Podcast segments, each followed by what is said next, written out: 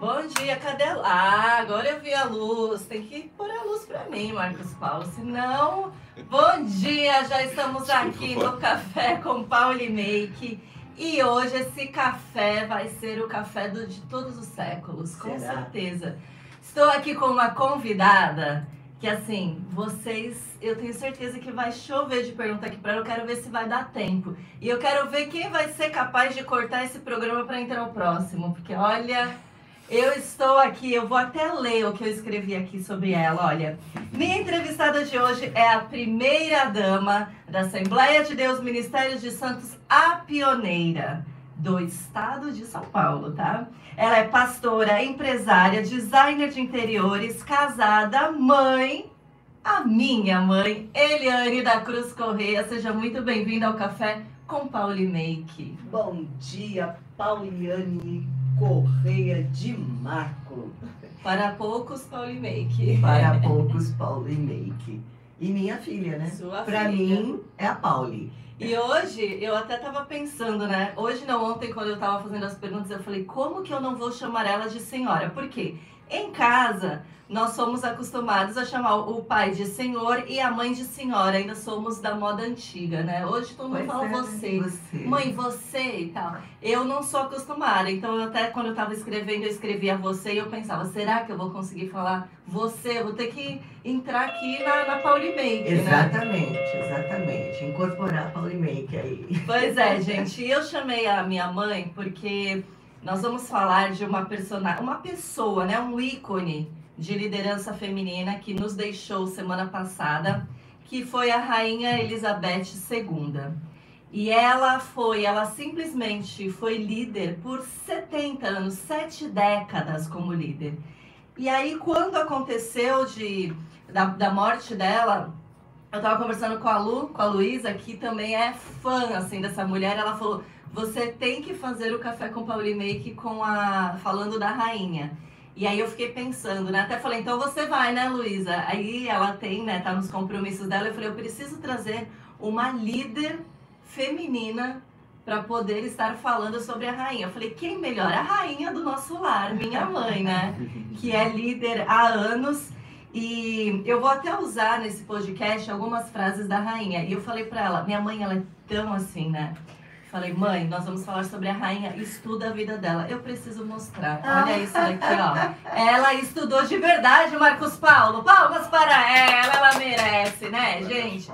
Ela estudou e a galera já tá aqui, a mulherada tá em peso já aqui. Eu sei que esse podcast vai ser o de maior audiência, Que bom. né? Com é um certeza. prazer estar O Fábio com até vocês, falou, né? Amor, amanhã o seu podcast vai explodir. Eu falei, ah, também, né? Estarei com a primeira dama aqui. E a gente falando um pouco da rainha, é, o que, que ela representa, assim, pra, o que, que, que, que a senhora, o que, que a senhora vê na rainha nesse. Porque a gente viu, ela viu, você também viu a, a série, né? The Sim, Crown Vi. Que conta a história da rainha. E aqui é assim, ó, os homens não servem café, tá? Ó, que chique. Aqui no? Café com Poxa, Pauli Make. Depois de muito tempo, eu vou ser servida por um Ô, homem. Marcos Paulo. Ó, Marcos, Fábio de Marcos trouxe café e, Mar- e Marcos Paulo está Olha me servindo. só, Obrigada, tem uma Marquinhos. xícara personalizada. Tem, tá aqui, ó. O adoçante a gente traz. Olha aqui. Café com Pauli Make.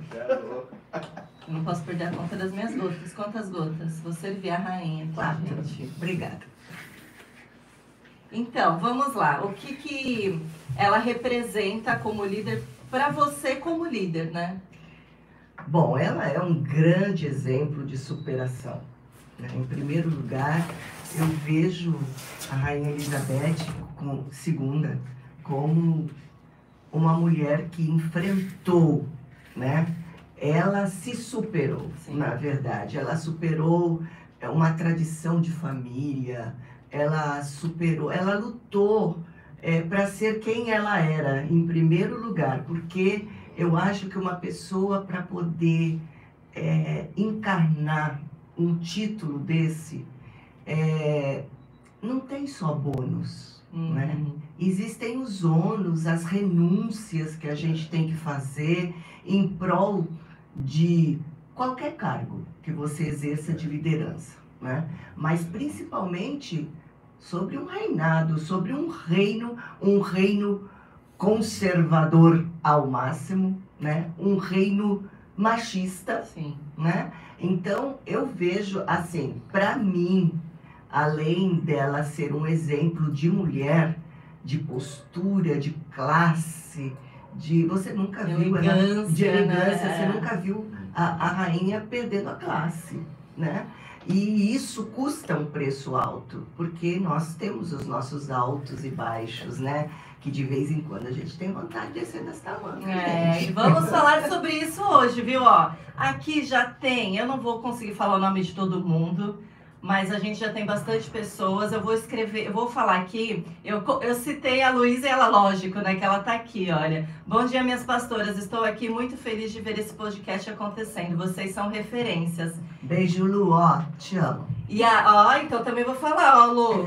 Também te amo. E falar isso. É, Essa aí é, é a mãe, é a mãe, é a mãe da Lu, né? Eu tenho que falar isso, né? Porque ela, é, ela faz questão desse título. É, a Lu é minha ovelhinha, que era perdida e foi achada. Pois é, né? eu sou a avó, então. É a avó, a avó da ovelhinha. E ah, falando sobre isso, eu já queria começar. é, como eu disse, eu vou citar algumas frases da rainha. E ela se tornou rainha aos 25 anos. Né? Ela era bem jovem, não era algo que ela estava preparada. A gente assistindo até documentários dela mesmo falando. É, ela disse que ela não estava preparada. E a, a primeira pergunta que eu queria fazer é essa: com quantos anos você se tornou a mulher do presidente? Porque a gente sabe que isso já vem né, de anos dele ser pastor, dele, dele desde que vocês casaram, na verdade. Conta um pouquinho dessa trajetória do início né, do namoro, que a gente quer saber, a gente ama uma fofoca. E uma fofoca boa. E conta pra gente, né, do início do namoro, como foi o, o ministério e a- até as- dele se tornar o presidente mesmo. Então, eu costumo dizer que o Paulo foi o lobo bom da minha vida, né? Porque existe a história do lobo mau, que pega o chapeuzinho vermelho, quer fazer mingau, né? Uhum. Mas não, é, ele foi meu primeiro namorado, na verdade. Legal. É, aos 13 anos. É, e foi um arranjo de paz. Né? O meu pai com o pai dele eram muito amigos. E amigos assim, mais que irmãos mesmo, que se amavam, como Davi amou a Jonatas. Assim era o, a amizade entre o João Alves Correia e Manuel da Cruz, né? Eles eram amigos, muito amigos. E eles resolveram que o Paulo era o filho do coração, né? E a Eliane era a filhinha do papai aqui, né? Então eles resolveram que eles tinham que casar os filhos deles. E quem melhor? Ah, ele, para Eliane tem que ser o Paulo, né? E um belo dia meu pai chega em casa e diz assim: Olha, minha filha, vem, senta aqui, filhota. Ele me chamava de filhota. Ele falava assim, ele falou assim Ah, olha aí, ó, Luísa. É. Olha aí, Luísa. ele sempre me chamou de filhota. Senta aqui, filhota. É o seguinte, é, você tá namorando com o Paulo. Eu falei, eu? Quer dizer que a notícia chegou assim? Foi. Eu quero te contar uma coisa, você está namorando. Pois é, pois é. Eles queriam passar o reinado para alguém, né? e nada melhor, né, do que Paulo e Eliane. pra ca- Eles colocaram isso. Mas assim, a gente vê muito é, Deus nisso tudo. Que colocou no coração deles, né? É, porque é uma coisa que nem sempre dá certo, né? Principalmente, assim, a gente já estava vivendo os anos 70, né? Isso aconteceu em 72, né? É, eu tinha 13 anos já. Eu nasci em 59. Não adianta fazer conta, eu já já falo de antemão, eu tenho 63 anos, né? Mas você sabe que eu nunca fiz as contas de quando que foi que eu assumi a, a postura, né? De primeira dama. o cargo, na verdade, porque é um cargo esse que você que é imposto para você, você não escolhe, né? Você não escolhe. Então, é, mas foi em 93, definitivamente, que o Paulo assumiu a presidência da igreja. Mas eu tô lá desde 11 anos fazendo programa de rádio com meu pai. Desde os seis anos de idade, eu sempre acompanhei meu pai na igreja, nos trabalhos, nas visitas, no social. Eu aprendi a viver isso, né? A, o ministério, na verdade, a gente pode dizer assim, o ministério de fazer um bem, o bem às pessoas é o ministério do amor, né?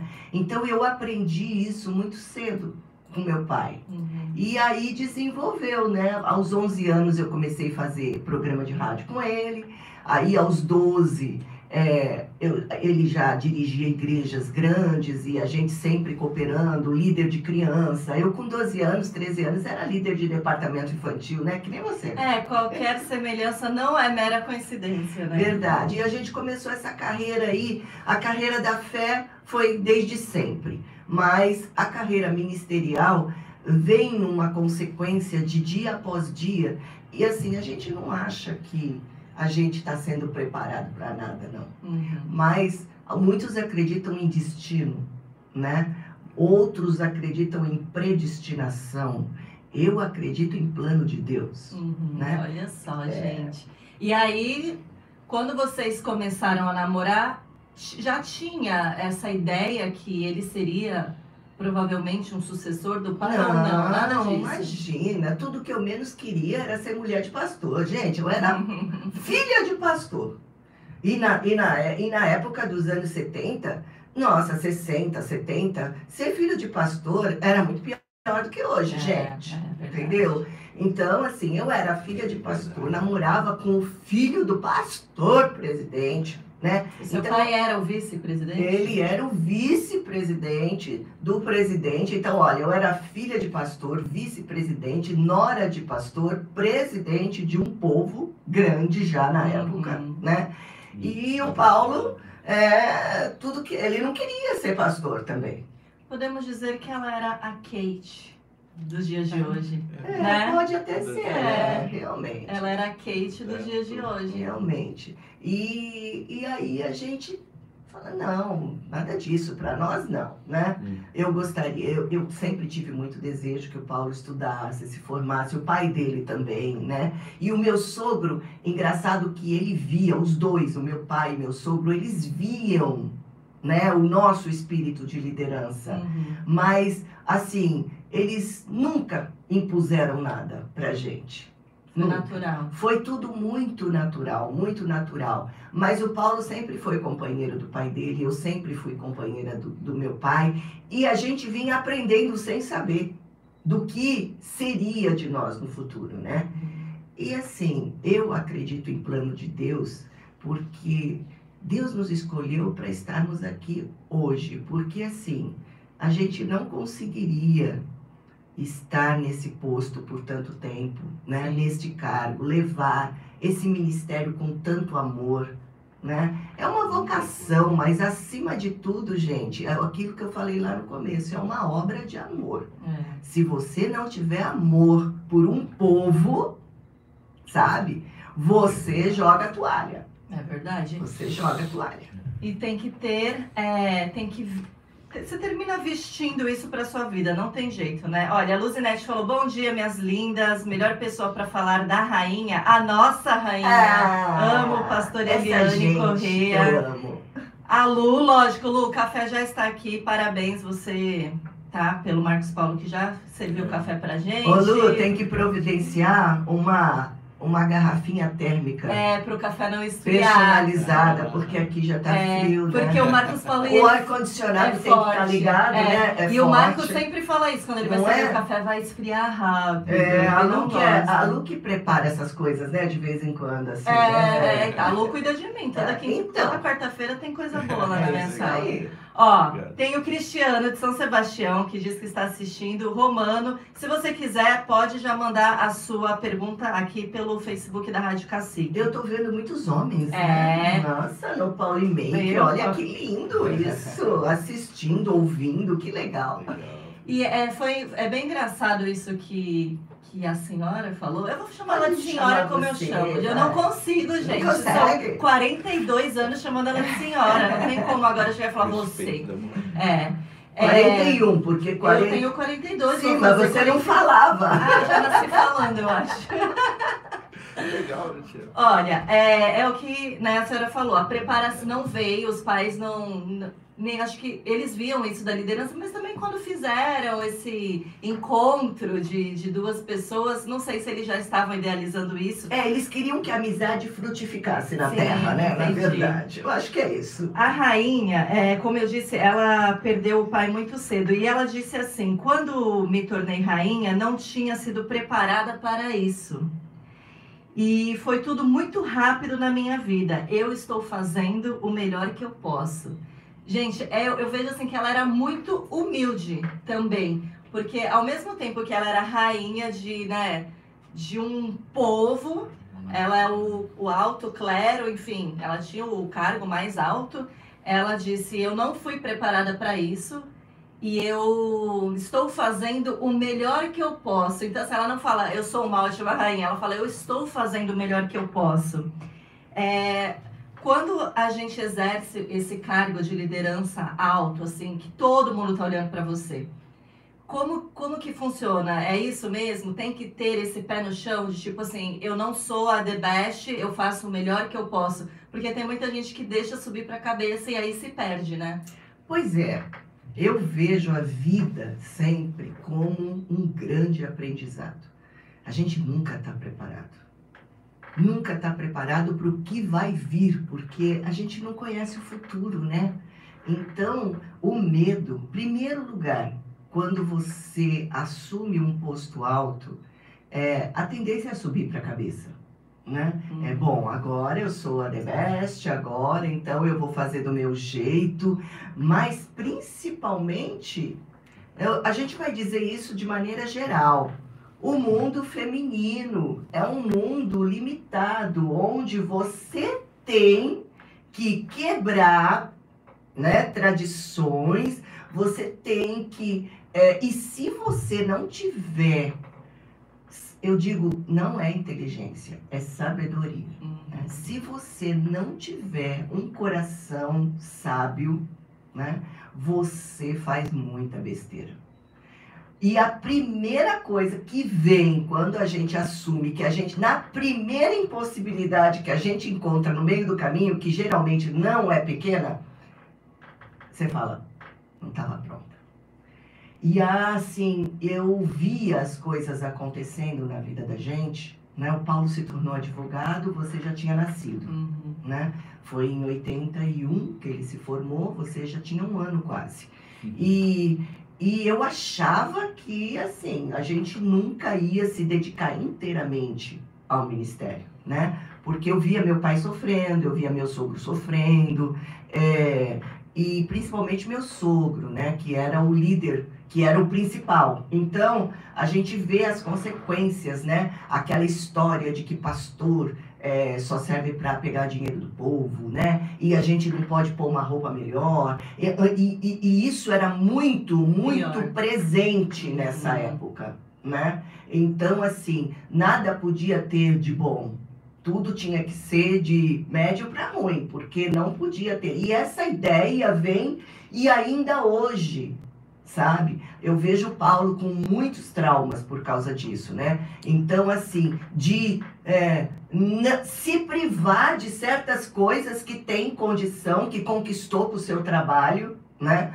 Mas se priva em favor de, de uma postura daquela época de que Não. o pastor tinha que ser um, um Zezinho, né? Então eu vejo que ela deve ter enfrentado problemas não desse nível, porque um reinado humano, né? É diferente. A gente vive um reinado misterioso aqui na Uhum. Terra, né? É, e não é eterno, né? E não é até que morra. Você, assim, tem essa tendência, existe uma presidência vitalícia, né? Mas isso aqui tudo acaba, né? E pode não acabar com a morte, Uhum. né? Porque nós estamos vivendo um reinado de Cristo na Terra. Então, é aquele tal negócio, até que você não erre, até que você não faça de na- nada de errado, né? E como que é viver com essa arma na cabeça? É, você tem a obrigação de não fazer nada errado. Você tem a Como obrigação. humano, impossível. E como humano é impossível. Então você tá errando todo dia, né? Você tá falhando, você falha com Deus, você falha com os homens. Você é uma pessoa falha e a gente não pode. As pessoas olham pra gente e vê, e isso é o grande ônus, Uhum. sabe? Isso é o grande ônus que a gente enfrenta é, como como príncipes, eu não digo nem rainha, né? Eu sou uma princesa de Deus na Terra. As pessoas aí, a mulherada fala que eu sou É, a a rainha. rainha, a rainha do lar. É, a rainha do é, lar, ela ocupa a primeira da dama primeira do dama, ministério, é. né? Então, assim, é, a, a honra é dada, mas o, o ônus é grande, É. viu? Então, assim, aquela necessidade de estar sempre bem, né? Porque as pessoas precisam de você. As pessoas, é, não é que elas não se importam com você. Hoje, essas mulheres, depois de quase 30 anos, né, de reinado aqui, né? É. com elas. Então, elas já me conhecem, né? Eu posso estar sorrindo e algumas chegam para mim e falam assim: Pastora, você não tá legal hoje, né? Você tá. Porque elas me conhecem, porque eu me deixo Hum. revelar. Uhum. Então, é, sabe, carne e osso, né? É. E a gente teve um exemplo aí com elas, né? A gente viveu uma fase aí é, de dois anos de reclusão, que eu digo. Então, assim, é de dor, né? De luto, de perda, de, né? de, de muita frustração, de muito choro. E isso nós vivemos intensamente, eu e elas, né? É, e todos de um Uhum. reinado, né? Sim. todos de um ministério. Mas, assim, o mais glorioso nisso tudo é que eu acho que as pessoas puderam enxergar que nós somos falhos. Ser humano. Somos humanos, somos humanos, né?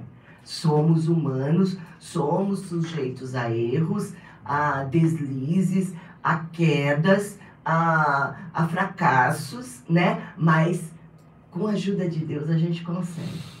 É, e é, é assim, a gente está trazendo né, a história da rainha, como ela disse, é um reino humano. Este reino que a nossa pastora é, é um reino espiritual. É verdade. Mas a gente vê que a rainha, quando eu via uma humildade assim nela também, eu lembro assistindo, né, sobre ela que fal- falou muito quando a princesa Diana morreu, Sim. a Lady Di morreu. É, ela se re- ela ficou reclusa, ela não Sim. apareceu, a rainha. O povo cobrava isso Sim. dela. E eu acho assim, E o uma- reinado eu cobrava uma coisa os e, homens, o povo é, outra, é. né? E eu penso que naquele momento ela falou, é, com a dor que ela estava sentindo, ela teve que ir em frente às câmeras e falar. Ela era uma excelente pessoa e a gente vê no olhar, é isso que, que você falou, as pessoas que te conhecem percebem. A gente vê no olhar da rainha, ela falando da, da Lady Di naquele momento da morte, A dor. depois- a dor, A né? dor. de, de tudo aquilo que aconteceu, co- porque somos seres humanos. Gente, tem muita coisa aqui, olha. É, a gente tem pessoal até, estamos internacionais, viu? Olha só, Mário Verde. Mário olha. Verde, São Sebastião, Ribeirão Pires, Cláudia de Ribeirão Pires. É, vamos lá, deixa eu ver quem mais aqui. Janaína. Ela, olha só quem está aqui, Reina- Renata Queiroga. Oh, olha! Renata, Que nossa lindo ouvir essa conversa de mãe e filha. Obrigada por compartilhar. Valéria dizendo, lindas de viver, amo muito Pastora Ali, Pastora Pauli, Eliana, Elia, Elaine Meanda, Mário Verde, vamos ver se eu consigo falar, e Pastora Tânia de Richmond, Virgínia, olha. Virgínia. lá da é, Virgínia. Tem muita gente. E a Luísa, ela fez uma pergunta que eu ia fazer quando é, a senhora estava falando, né, desse negócio que ela era, ela era mulher.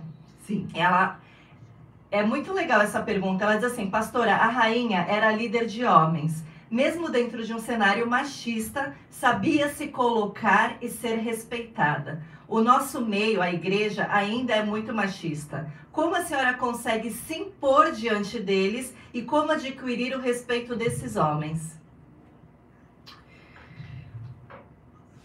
Eu vejo que. Eu, fa- eu falo assim: a fidelidade a Deus traz credibilidade para você, né? Então, a gente não precisa impor respeito.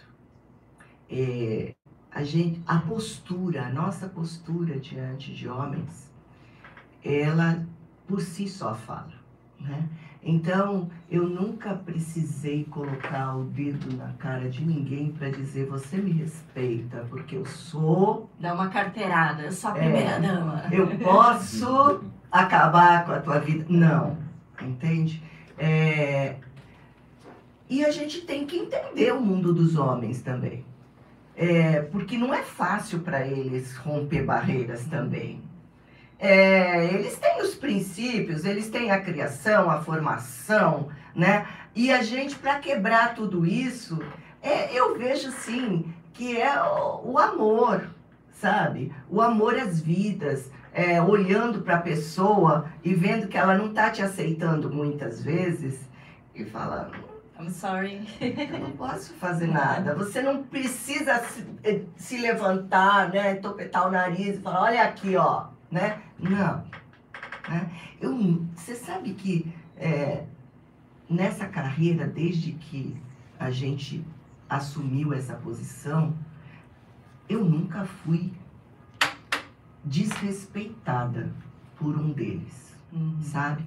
É muito bonito isso, porque mesmo, mesmo alguns, né, não aceitando o pastorado da mulher, né? Porque você vê, é, a, vem a nossa igreja vem de uma difusão de igrejas, né? É, o movimento pro- é, protestante ele nasceu, né? Já no meio machista, né? Hoje você não vê uma papa, uma bispa, né? Você não vê isso, É. né? Então a gente está falando aqui no universo geral do mundo religioso, né?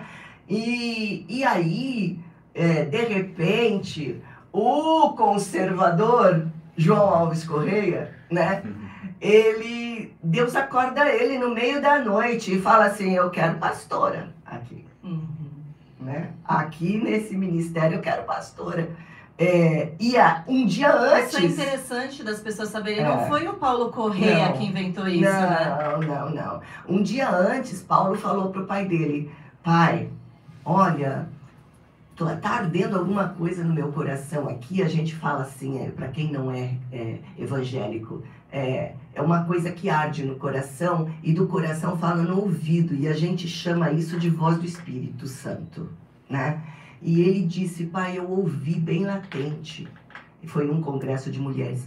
É, Deus me falando que a gente precisa consagrar, né? Mulheres.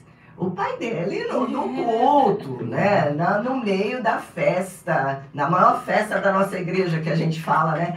Falou para ele: Você tá doido, né? Foi mais ou menos assim, Aham. né?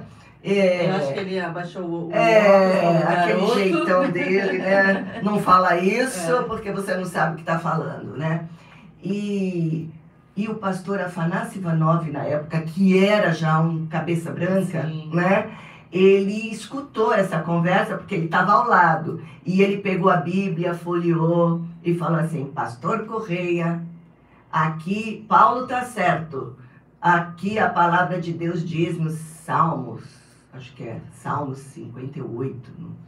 que Deus escolheu um grande exército de mulheres. Aí meu sogro baixou mais uma vez o óculos, né? E só não falou para ele ficar quieto, porque também ele era cabeça branca, né? Sim. E ele respeitava isso, engraçado, né? Uhum. Que é muito, era muito respeitador isso também. E foi embora para casa. Só que o que aconteceu à noite, Deus. né? À noite, meu sogro levantava para orar à noite, né? E na oração da madrugada, esse mes, essa mesma voz que a gente chama de voz do Espírito Santo falou dentro do coração dele e ele nos acordou 5 horas da manhã, cinco e pouco da manhã, e ele tocou o telefone em casa, a gente achou que tinha acontecido uma tragédia, né? Porque Uhum. quando o telefone toca de noite, de É. madrugada, e o telefone tocou, Paulo atendeu e ele falou chorando: "Paulo, Deus falou comigo. e nós vamos separar 12 missionárias. E o número 12 é muito, né?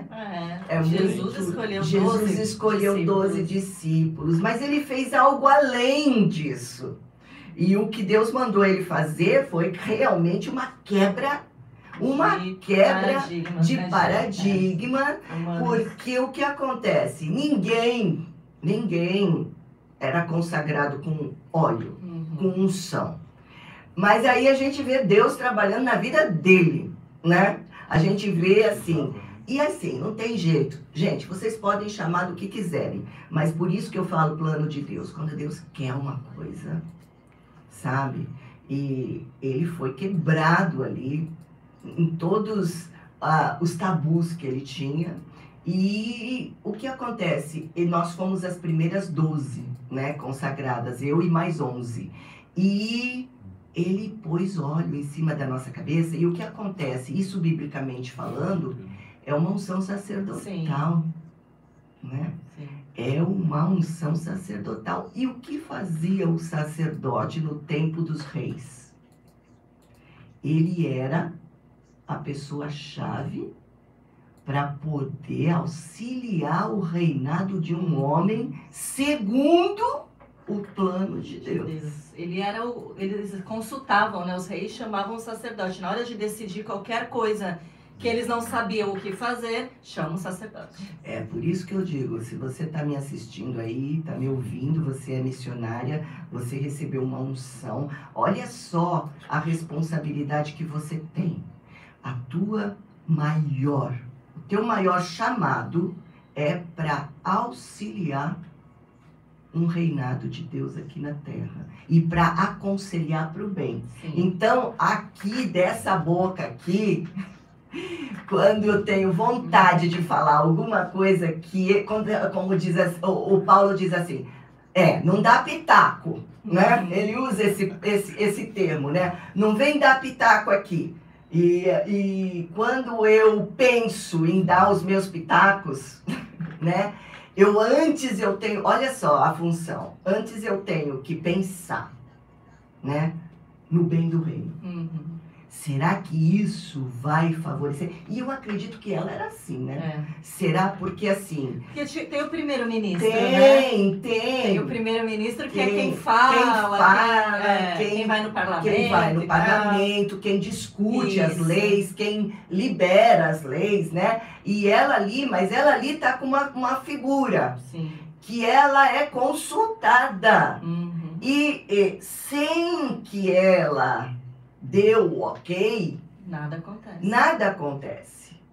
Então eu acredito é, num reino inglês é, tão que teve seus conflitos, teve suas guerras, né? Ela foi, Foi pra guerra, gente. gente, ela foi pra Mecânica. guerra, ela foi Mecânica. Montada no cavalo. Foi, foi, foi. né? E foi lindo isso, É. porque assim, a gente vê na Bíblia, a gente vê uma mulher assim, né? Débora, né? É, Débora. Na Bíblia existiu Débora, que era juíza, Uhum. era profetisa, né? Era uma missionária, É. né?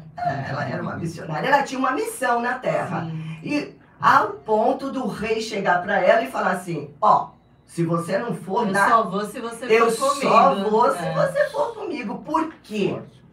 Por quê?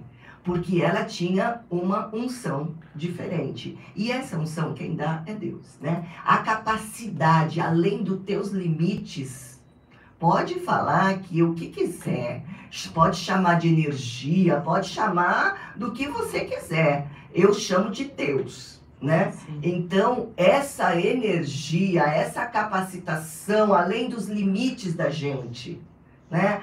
Ah, como que eu fiz tanta coisa até agora? Se não fosse Deus, É. né? Como que Deus abriu a minha mente, me capacitou para de repente ir na frente dessas mulheres, né? A minha vida é vida de bandeirante Uhum. né? Eu vejo assim, os bandeirantes aqui no Brasil, eles foram e desbravaram terras e as farpas nas costas, sabe? Porque todo aquele que vai e desbrava né? Ele tem que venho atrás, porque você desbrava para passar, mas aqui nas tuas costas, né? Uh, o que você desbrava aqui Vai. vai cair aqui nas tuas costas, vai te ferir, vai te marcar, vai te trazer consequências, mas você vai ver o caminho abrindo na frente. E essa é a minha função. Eu vejo que essa é a minha grande missão na Terra. E ela, ela abriu caminho para mulheres. Sem feminismo, Sem. aquela coisa de mulher. Sem ser Ah, feminista, exatamente. sendo feminina. Sendo né? feminina. Ela quis. Aliás, tá em homenagem a ela hoje? Eu tô. Eu também, olha, ela veio com as pérolas, Eu o brinco, eu também vim. gente.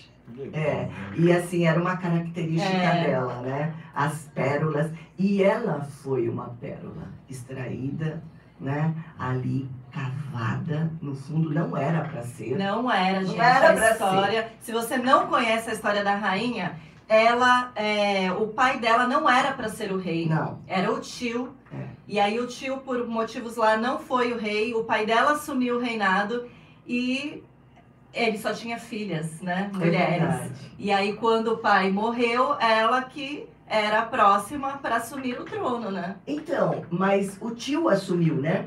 O tio, assumiu, e, e menos de um ano. Sim, e ele renunciou, por renunciou amor. Por Gente, amor a uma olha mulher. Só que Foi, coisa. foi. Isso eu, isso eu desconhecia. Eu, eu fui Uma estudar. americana, né? É. Uma americana. É, ela não era britânica. Uhum. No, no, Ela no era reinado, divorciada. ela era divorciada, né? E eles não aceitaram. O reino não aceitou.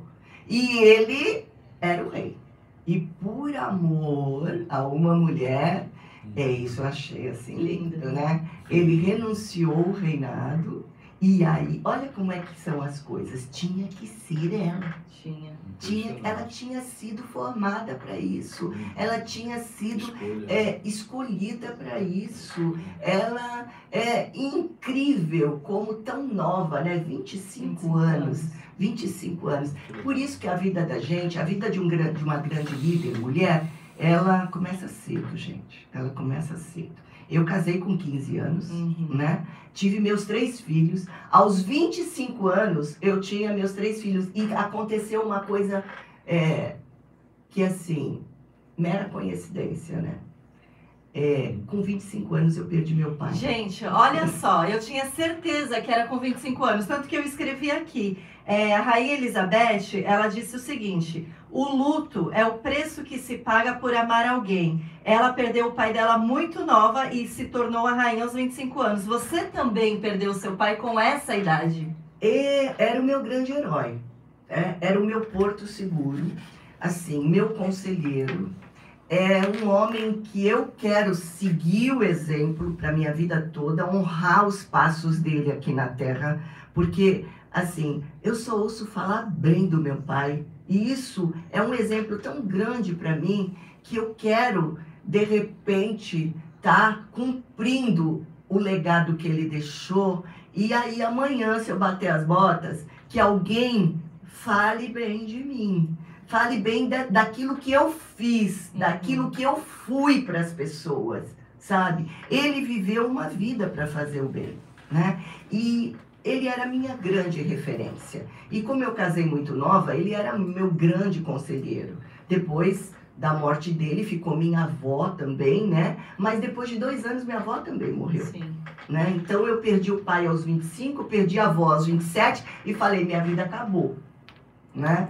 Eu já não tenho mais referencial ah, é, de, de- A minha mãe, uma grande mulher, né? Uma mulher de fibra, uma mulher de, de, de personalidade, né? Eu aprendi muitas coisas com a minha mãe, uma guerreira, né? Uhum. Mas o meu referencial, eu digo espiritual, né? O meu pastor, meu líder, né? A, a minha referência, a minha avó, uma mulher de oração, né? Minha avó foi uma grande guerreira, perdeu o marido aos 30 anos, criou as duas filhas, né?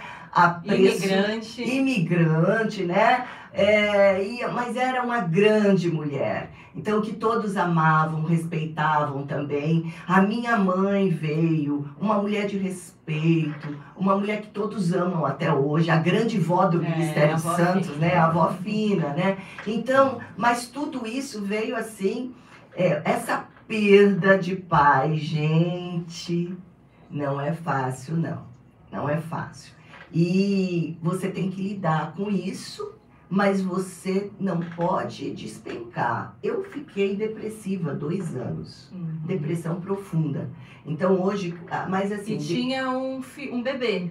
eu tinha um bebê, né? O Rodrigo tinha acabado de nascer. O Rodrigo tinha é, oito meses quando o avô morreu, Uhum. né? O avô morreu, quando meu pai morreu. Então, Já vem tinha- dessa. Porque assim, a mulher quando ganha nenê tem aquela fase, É. né? Que ela já tende a ter uma depressão. Exato. E aí o pai morre, o meu referencial. E eu tinha uma doença na época, né? Eu tinha um mio, miomas uterinos. E aí, assim, eu, eu sofri ah, o parto, né? O parto inteiro com meu pai doente.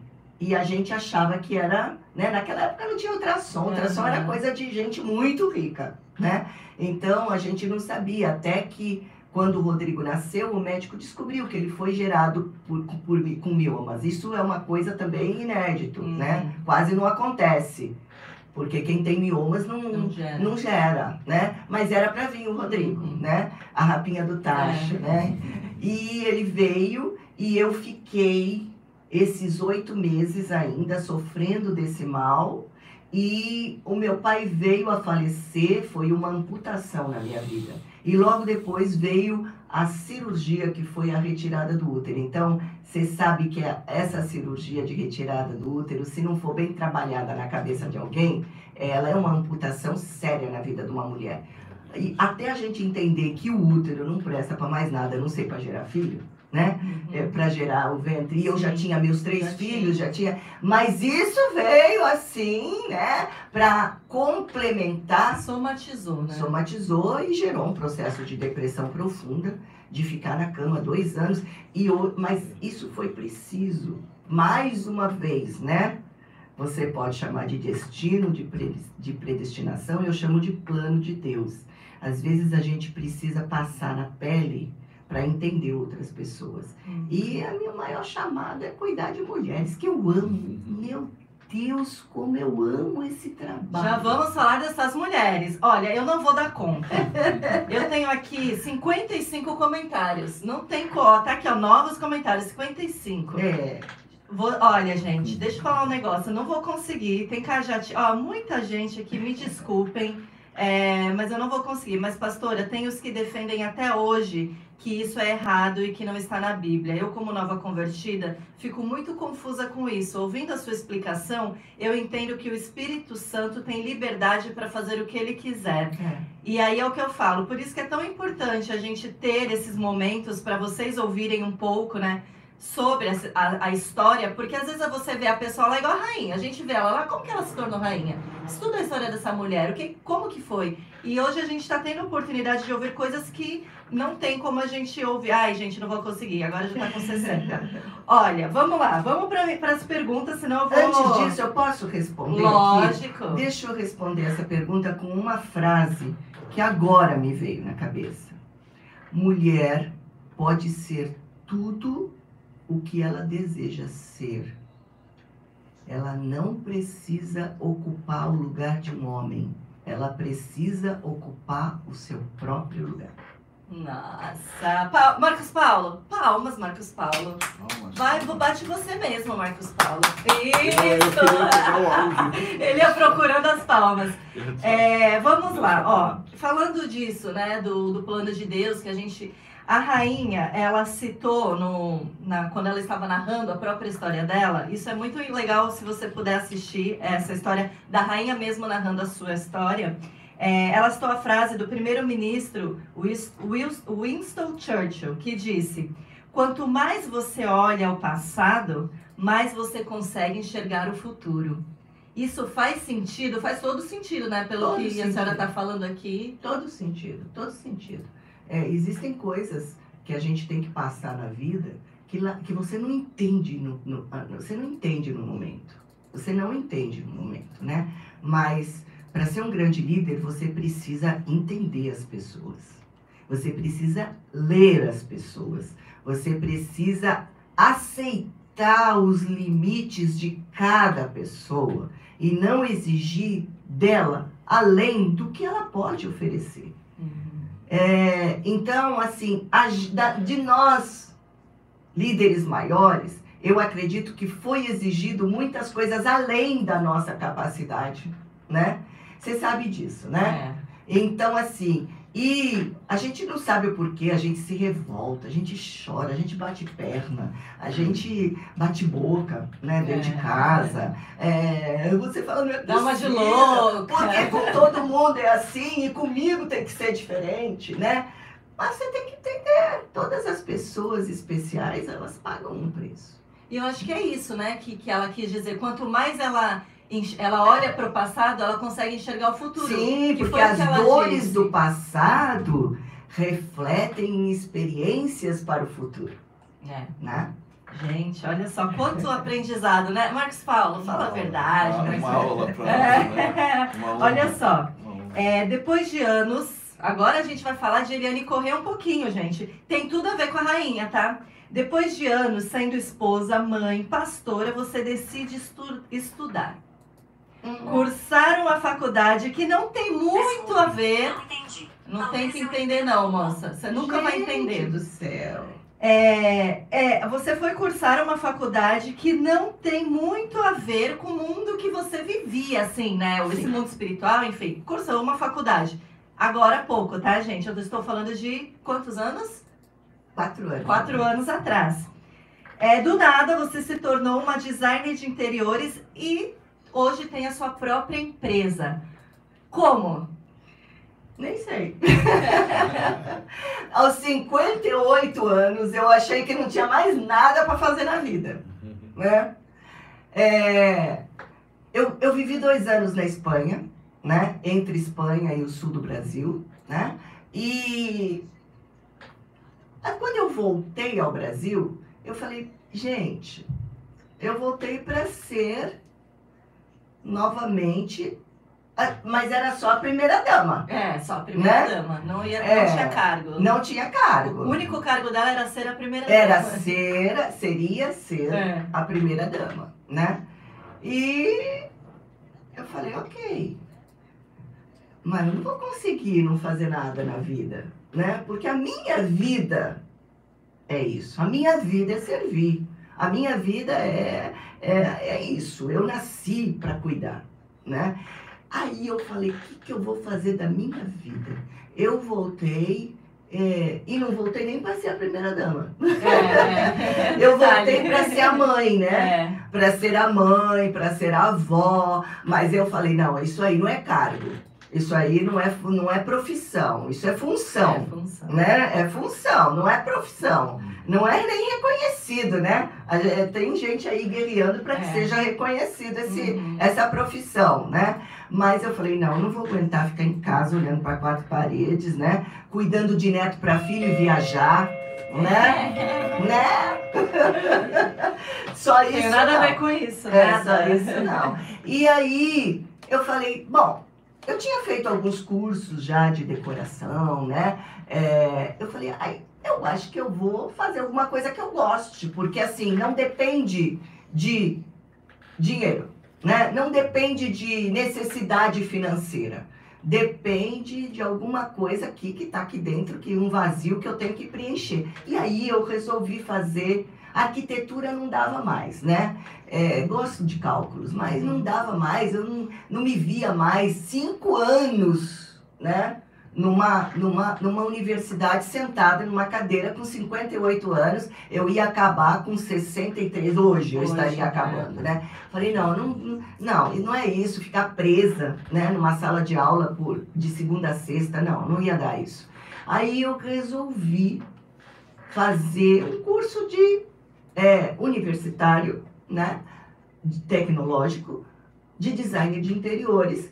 Mas era uma coisa assim, satisfação pessoal. Eu Vou sempre gostei sempre gostei de decoração, sempre gostei de mudar. De... Eu sempre gostei de mudar coisas, gente, incrível. de transformar coisas, né? O meu grande sonho era ser médica, né? Com 15 anos casando, Acabou. tendo filho, não dava para se dedicar seis anos mais, mas o meu grande sonho era ser cardiologista para mexer com o coração. Eu gostava do negócio de coração, eu gostava de curar coração. E hoje cura Né? corações. Tô realizada. É. Mas falei, não, vamos lá. Comecei o curso sem pretensão nenhuma, tá? Para bem-estar pessoal. Uhum. Aos, aos 59 para 60 anos, né? Eu me formei, né, como design de interiores. E aí eu falei, bom, e daí? Né? Só que nesse meio termo reapareceu Paulo Correia, Ela casou. eu casei. né? Eu Tudo casei. aconteceu. A faculdade, o casamento. É, eu casei de novo, resolvi casar de novo. Né? É, E aí, é isso aí, né? É, a dor do passado revela o futuro, né? E aí, é, o que, que a gente vai fazer? Apareceu a Raquel na minha vida. A Raquel é minha sócia hoje, ela era arquiteta, ela é arquiteta, é, e ela estava tentando uma carreira solo também. Né? Ela tinha saído do trabalho e eu soube da história da Raquel. Eu nem conhecia a Raquel Uhum. direito, né? Conheci os pais, Cleide, né? É, e o Elias. Então eu conhecia os dois e amava os dois. Mas eu fui informada que a Raquel estava procurando uma carreira solo. E aí resolvi conversar com a Raquel. E aí, Raquel, o que, que você pretende? Ai, meu grande sonho seria realmente fazer, formar alguma coisa, né? Falei, ah, se você quiser, eu te ajudo, né? Vamos lá. É, a Raquel sem muita condição financeira, eu com alguma, com pouco também. Assim, foi solo isso, né? Aham. Foi solo isso. Falei, vamos abrir uma empresa então? E eu te ajudo, vamos lá, a gente vai buscar clientes, né? A influência, eu tenho influência, vamos lá. E fomos, né? Abrimos a empresa sem pretensão nenhuma de. Mas engraçado que assim, logo no começo eu falei, Raquel, eu abro a empresa com você, tá? A gente trabalha junto. Só que tem uma coisa que eu não posso abrir mão, tá? O meu principal é a igreja. O meu principal, a minha vida inteira foi uma vida de dar para Deus em favor dos homens. Então, é o seguinte, você vai aguentar as pontas quando eu não puder fazer? Ela, não, claro, pastora. Coitada. Eu Não vou. sabia. exatamente. Não sabia. Né? Não, pode deixar, né? A gente vai junto, o que a senhora não puder fazer, eu faço, né?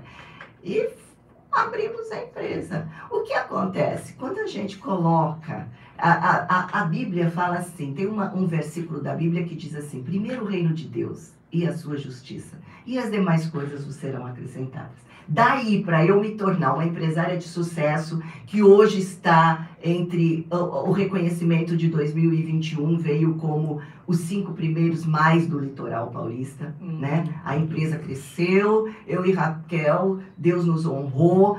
Claro que a capacidade humana existe, né? A, o dom natural existe, né? Mas assim, o o que, o que a gente vê, as pessoas mesmo dizem, Eliane, tem gente aí lutando 20 anos para estar onde você está e não chegou, né? Então, assim, uma carreira de sucesso com quatro anos de empresa, né? É, 2019 vai- ainda vai fazer quatro anos, né? É, 2020, 2021, 2022. É, um ano, é três anos e meio a gente tem é, de empresa e nós já temos três títulos das. Ficamos entre as 50 mais no primeiro ano do litoral paulista. Depois ficamos entre as 25 mais, né? Do litoral paulista. E quando eu pensei que de novo a gente estava entre os 25 mais, qual foi minha surpresa no dia? A gente fala que é o Oscar do, é o Oscar do, do- da arquitetura e Uhum. design, né? Que quando a gente foi para a festa, a gente foi convidado para ir, porque ia receber a homenagem, que a gente estava entre os 25 mais do litoral novamente, e a gente foi, e de repente chamaram os 50, os 25, os 10 mais. Não, e a Eu- gente, é, a gente sentado, o Rodrigo assim, já foi, a mãe não ganhou. Aí É. eu, não? Porque eu também não entendia muito, eu, não, ele, não chamaram ela, já foram os 25. Falei, ih, É, porque eu convidei a família, né? A gente podia convidar poucas pessoas, e eu convidei meu marido e meus filhos, né? E foi meu genro, né? foi, foi. E foi minha nora, É. né? E aí, é, de repente, eu olhei e eu falei assim, e aí? O, o Paulo olhou pra mim e falou assim, Rani, e aí? Eu falei assim, esqueceram de mim. E eu fiquei nervosa, por quê? Porque eu tinha convidado meus filhos, né? Era a primeira vez que eles estavam. O Rodrigo já era a segunda. É, Mas a a tua era a primeira vez, né? Que estava participando de uma festa, mas me convidaram para que eu estava entre os 25 mais e não me chamaram. Eu falei, o que, que é isso? Eu olhei para Raquel, a Raquel fez assim para mim, eu falei. Eu falei, ah, deixa, depois eu. Eu comecei a ficar muito nervosa. Mas aí, aquela postura, né, de cara de rainha, quadro. É. cara de quadro, né? Que você tem assim que falar, é um absurdo que está acontecendo, mas eu tenho que manter a postura, né? Uhum. Mas isso eu aprendi. Eu Ah. aprendi no decorrer da carreira cristã, né? E aí ficamos com cara de quadro ali. Daqui a pouco ele fala, e agora? As cinco, os cinco mais do litoral. Aí chamou o primeiro e eu já tava ali, né? Aí quando chamou, que vai do quinto pro, pro em diante, né? Aí chamou e depois aí, e Eliane Raquel Leres. Eu falei, hã? Como? Onde? Não, e a gente. Ufa, É. Gente, eu fui assim. Parecia que eu nunca tinha subido num palco na minha Foi. vida. E olha que eu tenho intimidade com isso, né? Mas eu fui tremendo tanto. A Raquel pegou na minha mão gelada e falou assim: O que, que é isso, Eliane? Eu falei assim: Não sei, só vem.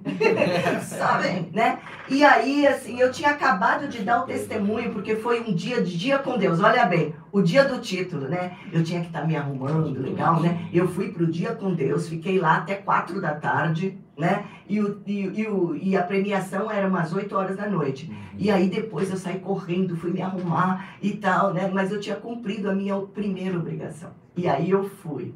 E aí eu, eu tremia tanto, gente. Eu tinha acabado de dar o testemunho. E assim, tão alegre, porque a gente tinha mais uma conquista, né?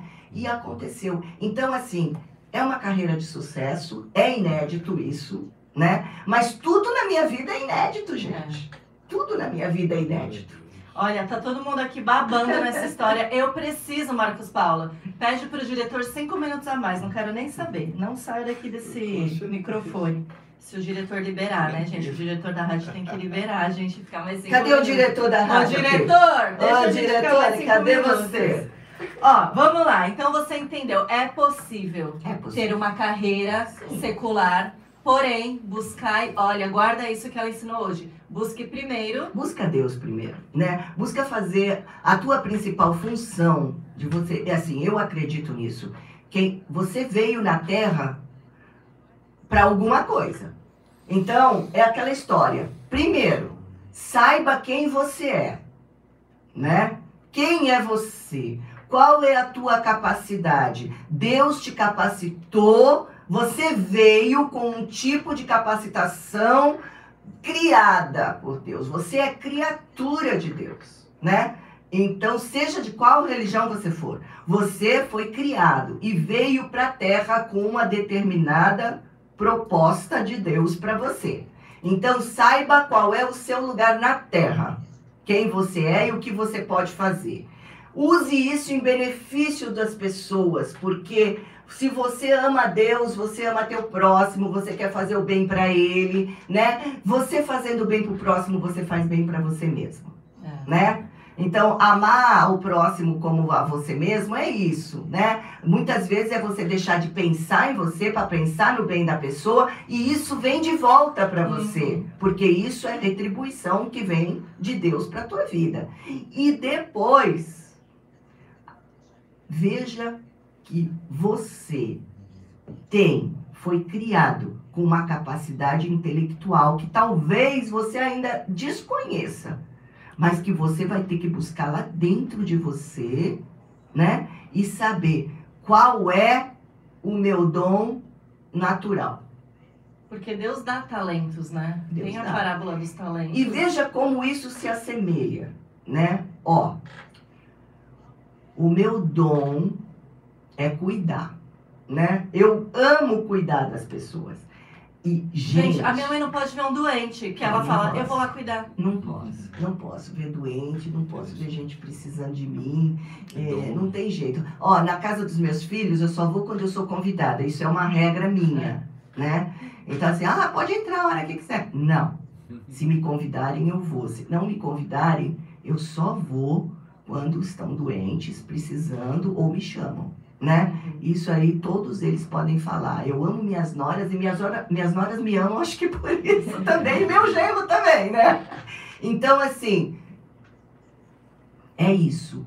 Mas Aí cuida das eu pessoas e aí... cuido de alguma forma, eu acabo fazendo a felicidade das pessoas também, fazendo bem para elas, porque o trabalho do designer é bem isso, né?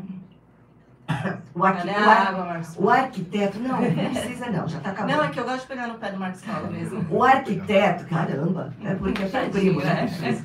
O arquiteto, ele trabalha para fazer né, o quadrado certo para cada pessoa, né?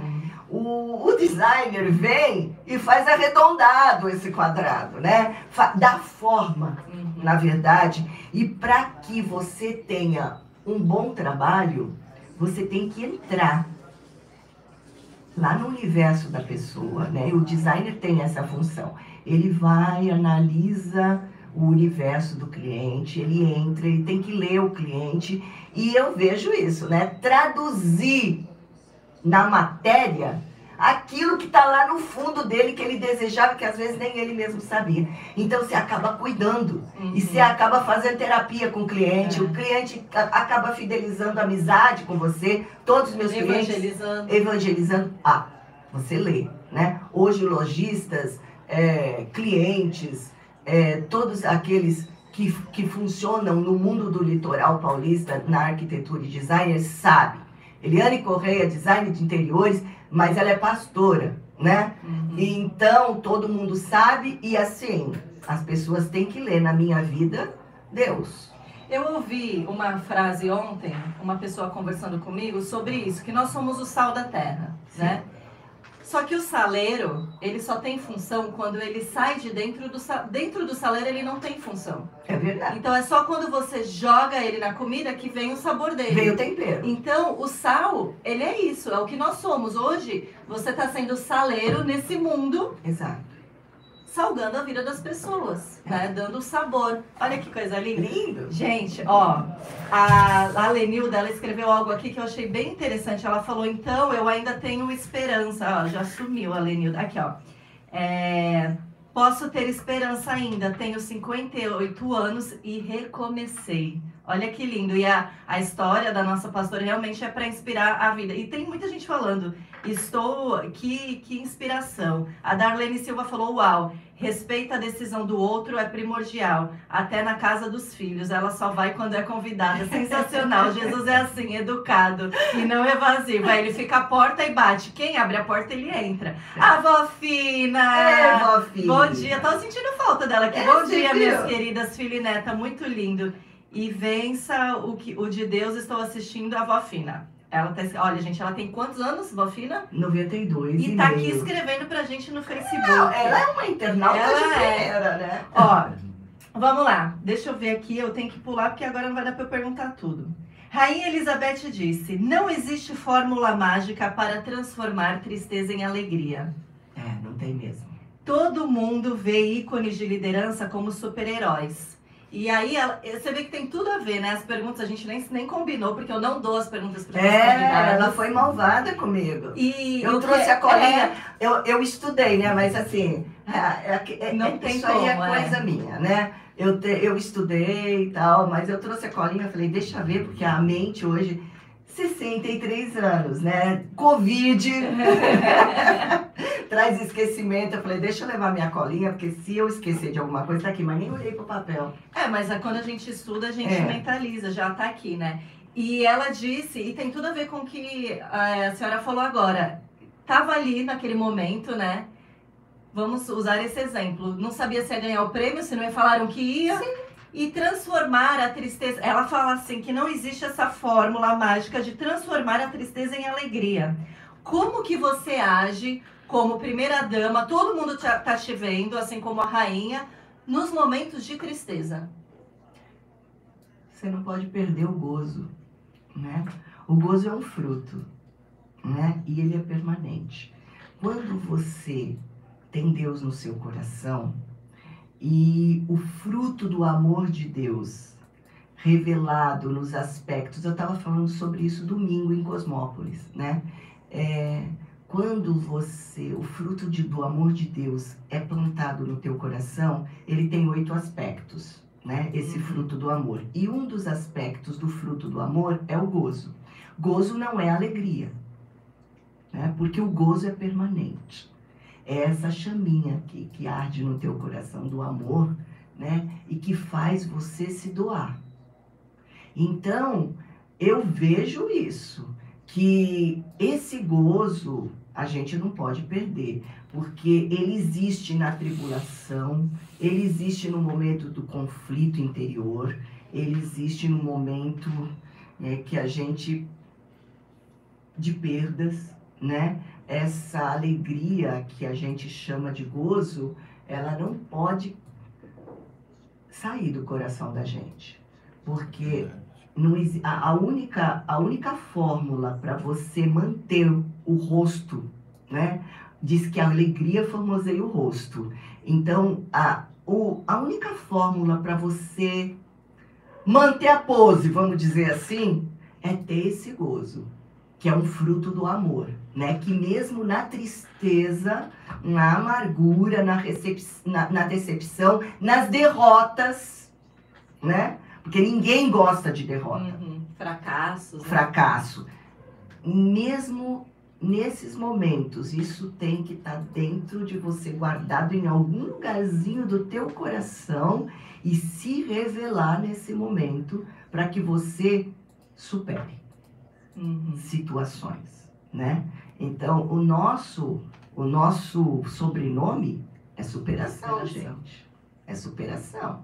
Na- a gente tem que se superar. Então, o nosso sobrenome tem que ser. O meu nome é Eliane da Cruz Correia Superação. E você também. É, o meu é. E aí, é, assim, a gente vê que a gente nunca viu a rainha, realmente, a gente sentia a tristeza no olhar dela, porque quem conhece vê, mas ela sempre com a postura. Então é isso, né? O conselho é esse. Você é uma figura pública, você tem uma multidão que tá ali para te ouvir, e você tá muito triste, arrasada como mulher, como pessoa. Não existe essa fórmula mágica Não. de transformar Você, tristeza em alegria. você, você reparou, assim, eu gosto muito de ler as pessoas, né? Você reparou que ela, ela adotou uma fórmula, sei lá se é verdade, Uhum. mas eu acredito que seja, uma fórmula de ninguém reparar se ela estava triste ou alegre. É. Ela, a característica da rainha Elizabeth sempre foi um meio sorriso. Uhum. A gente com um meio sorriso, eu já tenho esse sorriso escancarado, né? Mas não tem jeito, é meu.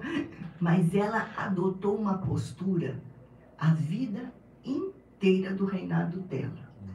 Você vê todas, procure as fotos dela.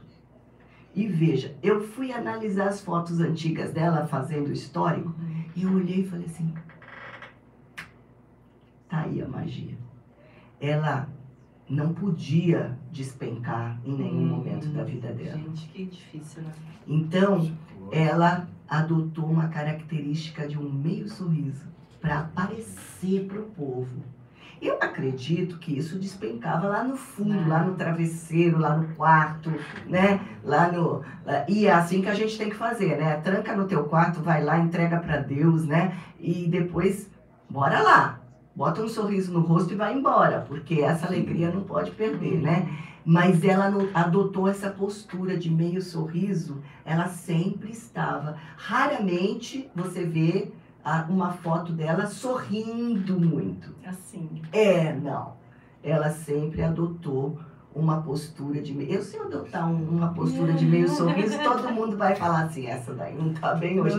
A minha postura adotada foi de sorriso largo, gente. Não tem jeito. Eu já vou Mas existem os momentos que você está sorrindo e por dentro e você por está dentro triste. chorando, né? Mas ela adotou essa postura que a manteve até o final da sua vida, né? Você vê que ela, dois dias antes de morrer, um dia antes de morrer, dois dias antes de morrer, ela recebeu a primeira ministra. Olha só. É verdade, gente. Eu falei isso pro Fábio. Eu falei, deu Gente. tempo. Deus, Deus é perfeito. Deu né? tempo dela ver, acho que o último sonho dela Sim, realizado. Uma mulher. Uma mulher assumindo, mais uma vez, É. né? Assumindo a, o- a postura maior. Agora tem um rei lá, mas, Mas tem uma, mulher, como que tá primeira-ministra. governando. É verdade. Olha, é, ô Débora, eu vi que você está aí, eu vi que você escreveu. Estão pedindo o arroba da, da Reed. Da então Reed. escreve aqui pra gente, que eu não consigo escrever pelo Facebook da rádio. Escreve pra gente o arroba da Reed, do Insta, que tem gente pedindo aqui que quer seguir. Vamos lá, última pergunta de verdade agora, antes, Ai, ai, antes ai. do ping-pong. Olha só, falando um pouco do lado mãe, você tem três filhos, dois homens e uma menina. Hum. Desculpa aí. A respeito do lado mãe, Lilibet, como era chamada na casa dela, ela disse: é, uma das maiores alegrias de viver uma longa, uma vida longa, é ver seus filhos, depois seus netos. Nós não conseguimos ter certeza do que vai acontecer com eles, mas temos que saber o suficiente para colocarmos eles no caminho certo. Temos visto muitas mães perdidas. Qual conselho você daria para as mães? Gente, é ter a preocupação de deixar um legado, sabe? O filho pode nem seguir o que você quer, o que você é, sabe? É muito duro isso, porque a mãe sempre quer o melhor para o filho, e mas nem sempre o filho quer o melhor para ele, né? Mas o mais importante de tudo é ele saber que você é uma referência. É nele ter em você um porto seguro. Né? Então, essa referência só cabe a você. É uma responsabilidade grande, mas a gente tem que assumir como função de mãe. A Bíblia diz que a mãe é quem doutrina. Né? Então, a mãe é quem ensina. A mãe é quem discipula. Né? E assim, muitas vezes o discípulo não obedece aquilo que o mestre ensina. E ele sofre as consequências disso. Mas ele vai lembrar: a minha mãe falou, a minha mãe fez, a minha mãe foi. Né? Então, a maior, o maior presente, a maior herança que você pode deixar para o seu filho é um bom legado. É ele ver as pessoas falando quem você é de verdade, que você fez o bem em algum lugar da sua vida, que você foi uma guerreira. Então, assim, sendo faxineira ou sendo doutora, isso não importa. O que importa é o teu exemplo de vida. Passe isso para o teu filho. E assim, é, ainda que ele escolha um caminho diferente, ele vai sempre legar, lembrar que você deixou um exemplo de vida para ele. É isso mesmo, porque o, o rei, agora rei, né?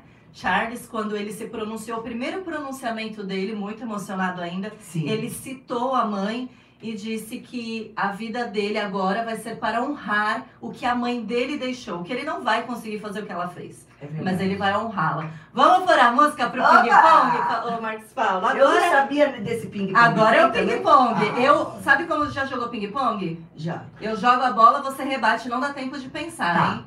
Vamos lá. Vamos lá então. É, vaidade. Maquiagem. Um sonho. Espanha. Um fracasso. Divórcio. Um medo.